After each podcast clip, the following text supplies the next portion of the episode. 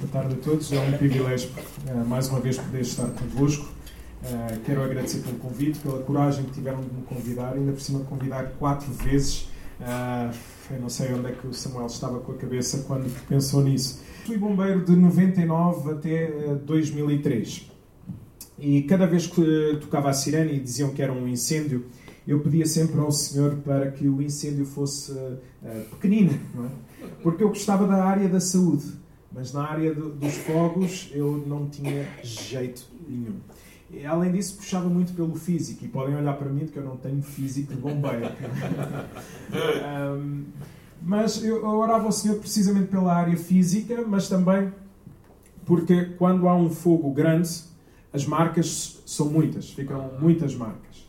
E o perigo também dos reacendimentos é bastante grande. Às vezes, o pior que pode acontecer não é tanto o incêndio, mas são os reacendimentos.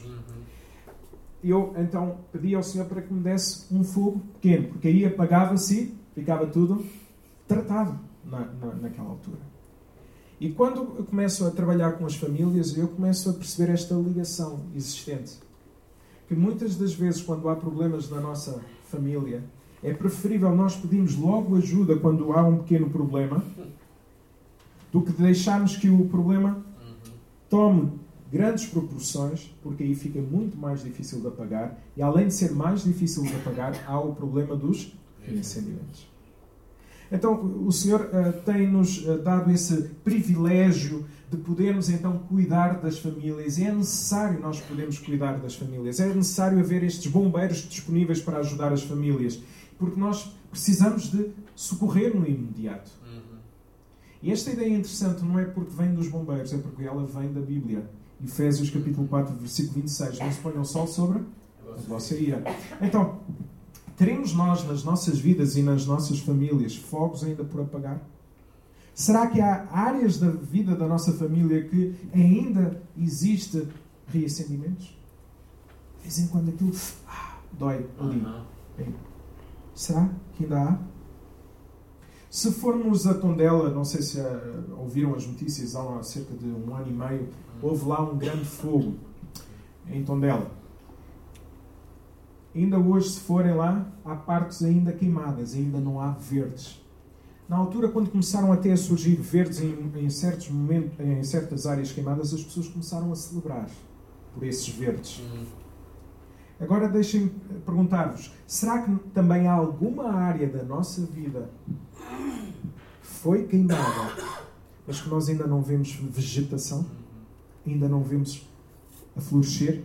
Porque está, foi muito queimada, foi muito destruída. E aquilo também ainda faz confusão. Às vezes parece impossível conseguirmos dar a volta. Mas quero dizer-vos o seguinte: o diabo, quando quer retirar-nos a esperança, ele diz: Quero trazer-te à memória tudo aquilo que te derruba. E muitas vezes o diabo o que é que faz para nos derrubar? Usa o nosso passado. Não fizeste aquilo. Tu não és este. Não, és, não fizeste isto. E derruba-nos com o nosso, nosso passado. E faz-nos também duvidar de que Deus tem poder para restaurar. Deus tem poder para pegar em nós, conforme disse de manhã, Deus tem poder para pegar em nós pegar no, no caos da nossa vida e construir uma bela obra de arte. Amém. Então o diabo, quando quer nos derrubar, usa muitas vezes o nosso passado. E será que nós também, às vezes, quando queremos descredibilizar alguém, também não usamos o passado dessa pessoa para descredibilizá-la? Mesmo que essa pessoa tenha pedido perdão? Ai, aquela pessoa fez, fez isto e aquilo. Mas, meus irmãos, nós não temos que descredibilizar as pessoas por causa do seu passado, nós temos é credibilizar as pessoas por causa do futuro que está em Cristo. Amém. E é isso que nos dá esperança. Se formos então pessoas de fé, tenhamos a esperança, tenhamos a certeza que Deus quer trazer-nos à memória tudo aquilo que nos dá, então, esta esperança que é quem? Cristo. Então é bom sabermos que não há famílias perfeitas. Mas isso também então não deve servir de desculpa para não lutarmos para sermos famílias segundo o coração de Deus. Vamos abrir as nossas Bíblias no Salmo 101. Salmo número 101.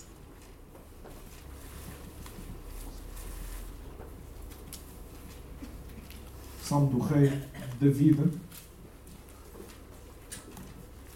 Este salmo tanto pode ser de David ou ter sido feito para David. Depois passou a ser lido pelos reis quando tomavam posse do reino. O que nos mostra que cada palavra escrita foi muito bem pensada além de exigir um, um, compromisso sério de quem estava a ler estas palavras. Era um compromisso com Deus e era um compromisso com as pessoas. Neste salmo nós podemos ver que Deus, ou melhor, desculpem, que o rei David comprometeu-se a viver uma vida que agradasse a Deus e essa vida iria começar aonde? No seu lar. Para que então depois pudesse estender ao seu reino. Vamos então ler versículo 1. Cantarei a bondade e a justiça. A ti, Senhor, cantarei. Então, David começou por reconhecer que Deus era bom, que Deus era justo. Por isso queria cantar e louvar ao nome do Senhor. David começa por aquilo que é correto, pela exaltação ao nosso bom Deus. Reparem como muitas vezes até as nossas orações, muitas vezes vão logo para Senhor, obrigado por isto que tu me deste, por esta bênção. Às vezes, até inconscientemente, nós podemos estar a dizer Senhor, obrigado por aquilo que tu me deste, porque na verdade eu estava a merecer isto. Eu era digno de ter isto. Mas se nós começarmos por as orações por exaltar ao Senhor, Pai nosso que estás no céu, santificado seja o teu nome. Se nós começarmos a exaltar o Senhor, nós percebemos que Deus é Senhor, nós nada somos, e então tudo aquilo que nós recebemos não é porque nós merecemos, mas é fruto da sua graça, do seu amor para conosco. Falta-nos exaltação. Então David queria olhar para a bondade de Deus, pois sabia que era fundamental para percorrer um caminho que muitas vezes é tortuoso. Muitas vezes não nos dá esperança por ser tão difícil. Parece que não tem fim. Então precisamos de colocar os nossos olhos em quem? Em Deus. Então mostra-nos de uma forma clara que só há louvor sincero nas nossas vidas quando nós percebemos quem Deus é. E aquilo que Deus fez por nós em Cristo. Temos tido este desejo sincero de louvar ao Senhor? Temos tido este desejo sincero de louvar ao Senhor de todo o nosso coração? Quantas vezes nós pensamos na nossa salvação? O quanto custou a Deus o facto de termos sido salvos e de termos sido chamados seus filhos? Quando David disse então a Deus para lhe dar a alegria da salvação, foi porque sabia que esta alegria que vem de Deus era transformadora, que transforma corações. E creio que às vezes nós ainda andamos à procura de alegria nas coisas, nas pessoas. Às vezes as pessoas olham para o casamento e pensam assim: Ah, pastor, agora é que eu vou ter alegria. Então fazemos uns PowerPoints muito bonitos para o casamento. O princípio da felicidade. Agora é tudo belo. E depois, o que é que acontece?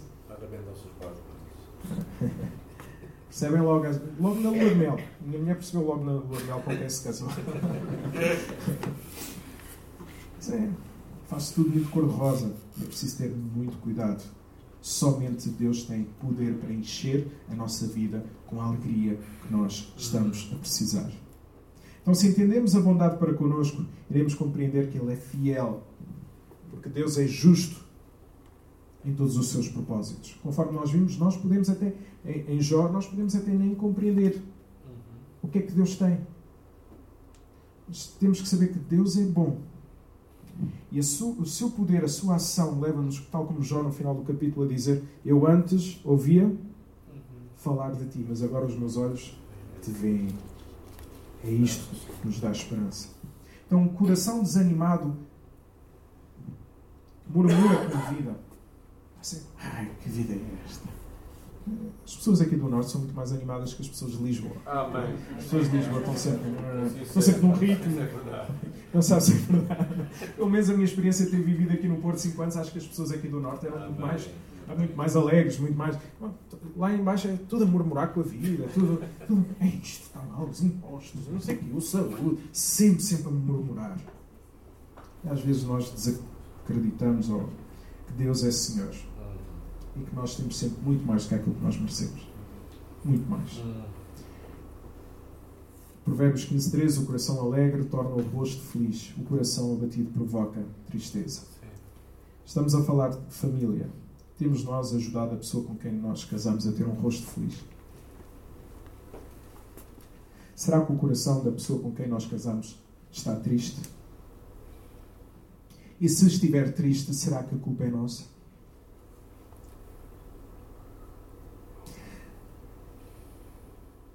Temos coragem de perguntar à pessoa com quem nós casamos: tem sido feliz com o nosso casamento? Tem-te proporcionado felicidade? Tem-te ajudado a crescer em Cristo? O que eu posso fazer para te alegrar mais? Olhando novamente para o versículo 1, podemos também notar então que David queria engrandecer a Deus. E nós devemos ter este mesmo desejo nos nossos casamentos: engrandecer ao nosso bom Deus. Queremos engrandecer o reino de Deus ou queremos enriquecer o nosso reino? O meu pessoal, o meu reino. E pensamos que a nossa vida é acerca do meu reino, construir o meu reino, em vez de pensarmos no reino de Deus. Quem queremos que seja conhecido na forma como temos vivido a nossa vida? Se alguém olhar para as nossas vidas, será que vê esta exaltação a Deus, este louvor a Deus? Será que vê um coração animado, um rosto feliz? Não é porque as coisas e podem ir bem, nós, graças a Deus. Mas será que vê um coração animado e não desesperado com a vida? O que precisamos de fazer para que uh, algo mude na nossa família? Precisamos então de buscar ao Senhor. Sermos intencionais nas nossas conversas. Eu acho que ainda desperdiçamos muitas conversas e, e, se conversarem já não é mau nos dias de hoje, porque hoje em dia o que é que se faz? Pega-se no telemóvel, pega-se no tablet, pega-se na televisão e pensa-se que está, ah, nós estamos juntos, não é? Às vezes, ah, nós passamos muito tempo juntos, mas falam. Ah, está pronta a comida? e depois não há diálogo, não há conversa, não sabem o que é que se passa na vida de cada um. Onde é que está então Cristo nos nossos lares? Versículo 2. Atentarei sabiamente ao caminho da perfeição. Oh, quando virás ter comigo, portas aí dentro da minha casa, terei um coração sincero, um coração íntegro. Então, Davi, depois de ter dito que era para Deus que queria viver, ele dispôs-se a examinar a sua vida diariamente. Porque sabia que o seu coração era o quê? O que é que a Bíblia nos diz do nosso coração? Que o nosso coração é enganoso. Quem não analisa a sua própria vida, aquilo que faz, é porque confia em si próprio. Daí reparem novamente no texto a palavra atentarei. Esta palavra indica no original que tem uma análise profunda da sua vida. É um desafio para nós, porque vivemos num ritmo acelerado e esquecemos de analisar como é que anda a nossa vida. Três exemplos rápidos. Pensarmos, qual a razão de fazermos o que fazemos? Parece uma pergunta simples. Será por causa de Deus ou será por causa de nós? As decisões que temos que tomar para a nossa vida, para a vida da nossa família, é por causa de Deus ou é por causa de nós? Em segundo lugar, pensarmos no seguinte: em vez de pensar, ah, eu pequei outra vez, pensar, o que é que me leva a pecar? O que é que me tem levado a pecar? O que é que me tem levado a falhar? Por exemplo, se eu me irrito, e é muito fácil, se eu me irrito, eu não devo pensar, ah, eu não me devo irritar. Isso tem um efeito terapêutico meia hora. É? Agora, se eu analisar o meu coração, em vez de analisar o dos outros, se gastar esse tempo a analisar o meu coração, eu posso tentar compreender que normalmente quando eu me irrito é porque tenho orgulho ferido. É porque acho que as pessoas estão a meter-se em áreas que não devem. E isso faz-me analisar a minha vida, faz-me pensar quem é Deus, quem é, quem é o Deus da minha vida. Então, nós pensamos nisso, analisamos o nosso coração, o que é que leva a pecar? O que é que leva a mentir? Em vez de dizermos aos nossos filhos, olha, não mintas. Está bem, está certo. Mas perceber o que é fez mentir. Vamos ver. O que é que é? A aceitação dos outros? Mentiste para seres aceito? Mas qual é a aceitação para nós que é mais importante? A aceitação de, de Deus. Então fazemos esse tipo de análise. Terceiro lugar, se percebemos que estamos a falhar no nosso casamento, pediremos ajuda? Será que nós reconhecemos o nosso pecado perante aqueles também com quem falhamos? Admito que seja duro, admito que seja humilhante chegar ao pé da outra pessoa e dizer que nós falhamos. Mas Deus agrada-se disto, da confissão. Recordo-me que há uns anos foi difícil chegar ao pé da minha família e pedir-lhe perdão. Porque sou pastor, mas vivia no meu lar quase como um profissional da fé. Eu não orava com a minha família. Eu não orava pela minha família. Mas os horários tinham que ser cumpridos para ir à igreja. Mas durante a semana, diariamente, onde é que estava Deus? No meu lar. É muito duro chegarmos ao pé da nossa mulher e dizermos assim: Perdoa-me porque eu não tenho orado por ti. Não tenho orado contigo. É duro, humilhante. Olha, vamos orar. Vamos orar. Mas devemos fazer isso. Então, David percebeu que a sua caminhada íntegra com Deus só poderia ser feita se a mesma começasse no lar. Porque uma pessoa íntegra no lar também será fora dele. Porque o local mais difícil de nós manifestarmos a nossa fé é onde? Em casa, porque ali não há o quê? Não há máscaras. Somos quem somos. Uma vez uma pessoa disse-me: Sabe, sabe, Jonatas, quem me dera que o meu pai. Quem me dera que o meu pai fosse em casa aquilo que ele é na igreja. Quando ouço o meu pai a falar na escola bíblica dominical ou alguma coisa no culto, ah, aquele senhor é um espetáculo. Aquele senhor é uma. tem a resposta sempre certa, sempre ponderada. Mas quando chega à casa, não conhece. É outra pessoa.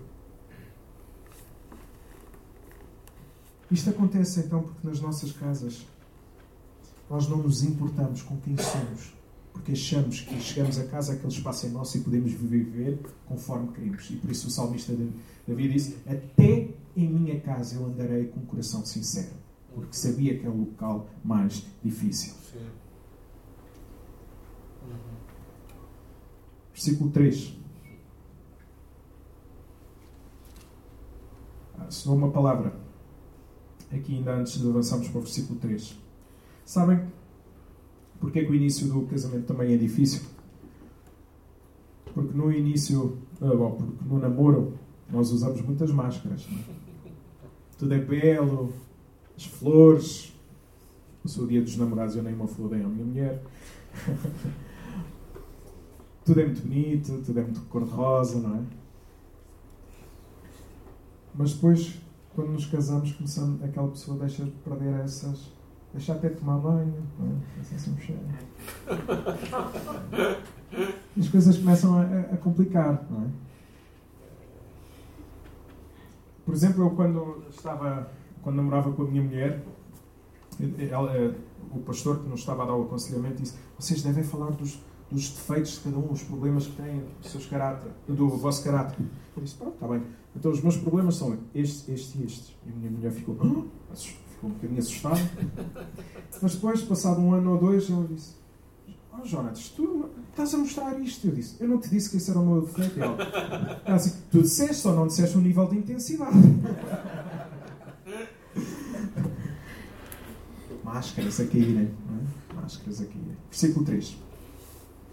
Não porei coisa injusta, abominável diante dos meus olhos. Aborreço o proceder dos que se desviam. Nada disto se me apagará.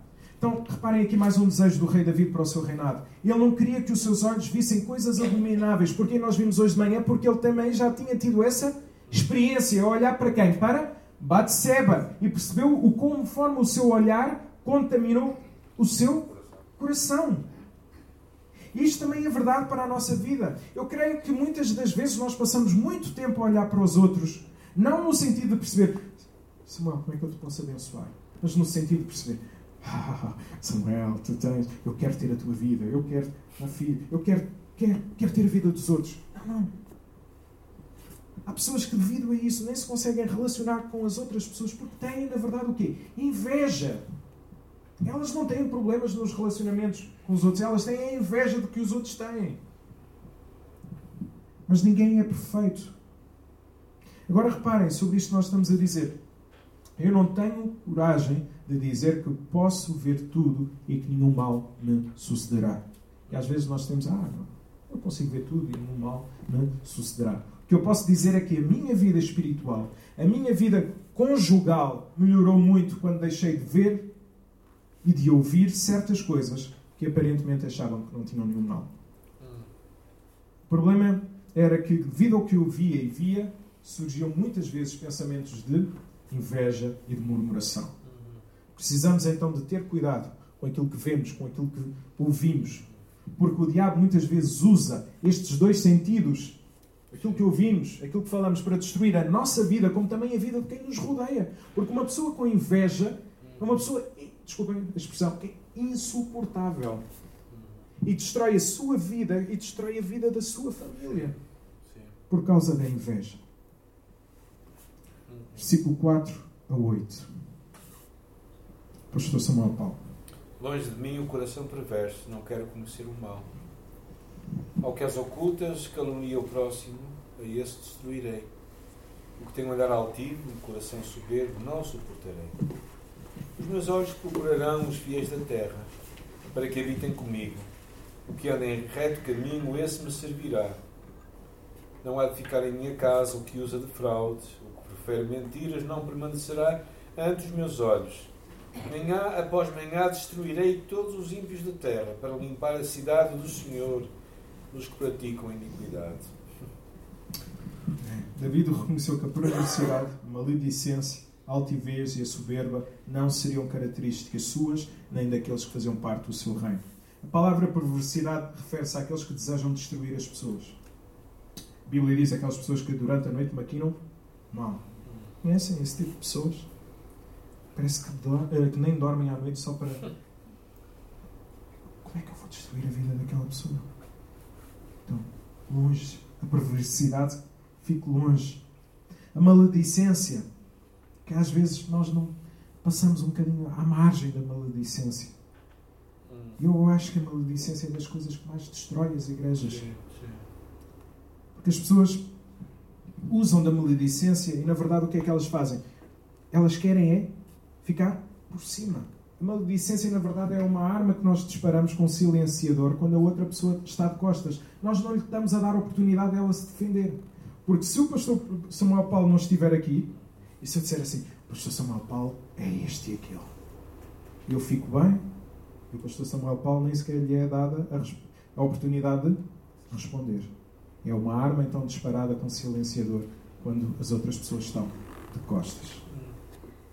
Olhar altivo refere-se àquelas pessoas que nunca estão satisfeitas a terem, até terem o mundo a seus pés. Acham-se donas de tudo e de todos. Normalmente nós nunca sabemos como é que vamos encontrá-las.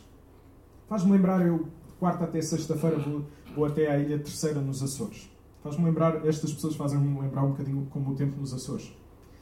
O mesmo dia faz verão, outono, primavera e. E essas pessoas às vezes são assim. Nós encontramos às nove da manhã. Bom dia, pastor. Tudo bem? Tudo. Passar um bocado. Eu vi. Então, bom dia. Tá, pastor. Bom dia. Tá. É que eu vou encontrá-lo e ficamos com medo. Não, devem conhecer pessoas assim, não? Nós temos medo de saber como é que está o tempo ali. Não? Se hoje está de sol, se está de chuva, se está. Então, olhar altivo. Coração soberbo está relacionado com aqueles que se acham superiores aos outros e que tratam os outros com desprezo. De facto, estas são as coisas que o Senhor odeia e abomina. Nós poderíamos ver isso em Provérbios 6, 16 a 19. Seis coisas o Senhor odeia. E a sétima ele abomina. Estão lá. Então, se houver maledicência, se houver perversidade, altivez e soberba dentro do nosso lar, como é que o amor de Deus pode ser visto e vivido? Sim. Mais ainda, se nós formos estas pessoas, como é que nós podemos exigir que os nossos filhos não sejam a mesma coisa? Quem são as referências dos nossos filhos? Somos nós. Eu recordo-me quando tínhamos a Raquel e o Samuel ainda eram pequeninos, quer dizer, ainda são, mas para nós já estão muito grandes. O tempo passa no instante. E no início do casamento, início dos filhos, a coisa é complicada. Não é? E então eu passava muito tempo a discutir. Às tantas fui dar com a minha filha, meteu todos os peluches, não sei que idade é que ela devia ter, três anos, temos os peluches, uh, meteu os peluches todos assim.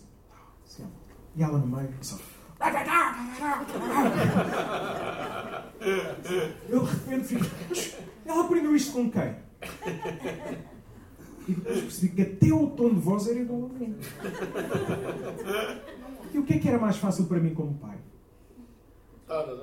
Para, Raquel! É? O problema não era da Raquel, o problema era do Jonatas, do coração do Jonatas. Precisamos de olhar para Jesus e viver como ele viveu. O, povo costuma dizer que a vida tem muito para nos ensinar. Eu não acredito nisso. Eu acredito que Jesus tem muito para nos ensinar. Ele perdoou o imperdoável. Deu a sua vida por pessoas que nada mereciam. Calou-se quando o injuriavam. Falou apenas quando perguntavam quem ele era. Nunca desistiu dos seus filhos. Isso fez com que fosse até à cruz pagar o preço de todos aqueles que reconhecem que são pecadores. Como cristãos, então, somos também responsáveis por amar a todos, de perdoar às pessoas, de pedir perdão. E naquilo que depender de nós, diz o texto bíblico, termos paz com todos. Gostava que pensássemos em algumas coisas à luz daquilo que vimos hoje. Precisamos cada vez mais de nos revestir da armadura de Deus. Conforme disse ontem, os puritanos afirmavam que Deus usa a restauração do culto doméstico para trazer a reforma e o avivamento à igreja. Nós precisamos de voltar a ler a palavra. Nós precisamos de voltar a orar nos nossos lares. Conforme também vimos ontem, 5 minutos, 10 minutos. Não precisa de ser uma seca. Mas orarmos. Se nós não cuidarmos do nosso lar com a palavra, com a oração, com o amor, para com a pessoa com quem casamos e os nossos filhos, estaremos a convidar de forma aberta o diabo a entrar no nosso lar. Ele é o verdadeiro emplastro. Não precisa de convite. Não há batalhas que não sejam vencidas sem lutas. E hoje as pessoas não gostam de lutar. Daí vemos tanto descontentamento e as pessoas depois desleixam-se. Porquê? Porque lutar por um casamento dá trabalho. Antigamente, os nossos filhos rompiam as calças, lá vinha a avó e punham um, um remendo. Hoje em dia, o que é que se faz? Deita-se a calça fora e vai-se comprar outra. Isto já está a, ter, a levar também a mesma coisa para o casamento. Aleijaste? Fizeste nisto? Eu descarto vou arranjar outra pessoa. Precisamente a mesma coisa. Mas nós não fomos chamados para descartar. Uhum. Nós fomos chamados para continuarmos unidos. Unidos. Outro aspecto importante está relacionado com o tempo. Dizemos às vezes que não há tempo para investir na família, mas depois investimos em tantas outras coisas. Uhum. E o meu telemóvel, às vezes eu assusto-me porque ele no final da semana diz assim: o tempo de média que passaste no telemóvel foi este por dia. Eu disse, hum, lá, afinal tem muito tempo. Porquê? Porque desperdício é muito tempo. Então, se não tiverem essa aplicação, ponham. Vejam quanto tempo por dia nós gastamos, por exemplo, no telemóvel, no computador, na televisão, a ver, seja o que for. Precisamos de investir tempo em família. Tal como David, temos que ter atos que promovam a santidade pessoal na nossa família. Cristo é grande, Cristo é digno de todo o louvor. Amém. Amém. As, as transformações acontecem nas nossas vidas e elas devem ser vividas primeiramente no nosso lar.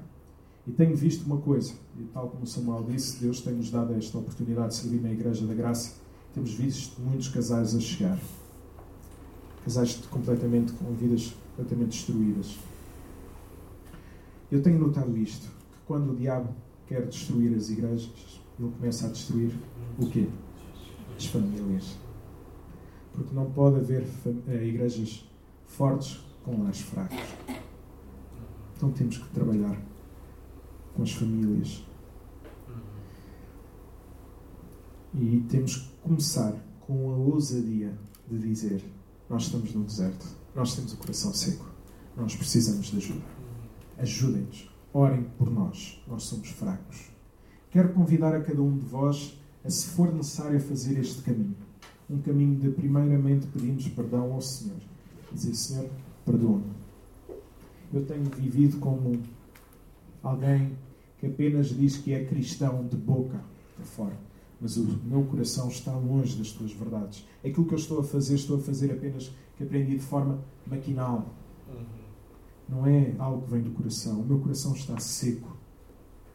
Quero convidar cada um de vós a fazer este caminho, a admitir as suas falhas, a admitir que não tem sido, se for o caso disso, homem e mulher segundo o coração de Deus, para que as nossas vidas para que esta amada igreja possa dizer que Jesus é Senhor. E nós acreditamos em Cristo. Nós acreditamos. E essa é a nossa esperança. Amém? Que Deus nos ajude.